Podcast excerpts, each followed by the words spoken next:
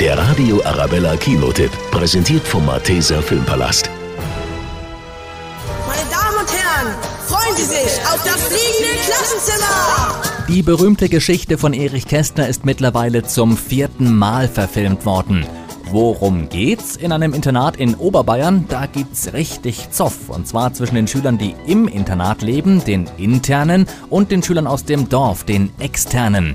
Ein Gemeinschaftsprojekt soll alles richten, das kommt bei den Schülern aber nicht so gut an. Wir haben uns dieses Jahr überlegt, dass die extern und intern das Stück, das fliegende Klassenzimmer, gemeinsam aufführen. Was? Das kann ja was werden. Das fliegende Klassenzimmer für Eltern die Chance, mit ihren Kindern noch einmal in eine Geschichte aus ihrer eigenen Kindheit einzutauchen. Und die Message, die bleibt immer die gleiche. Ich finde, Freunde sollten immer zusammenhalten. Der Radio Arabella Kinotipp, präsentiert vom Malteser Filmpalast.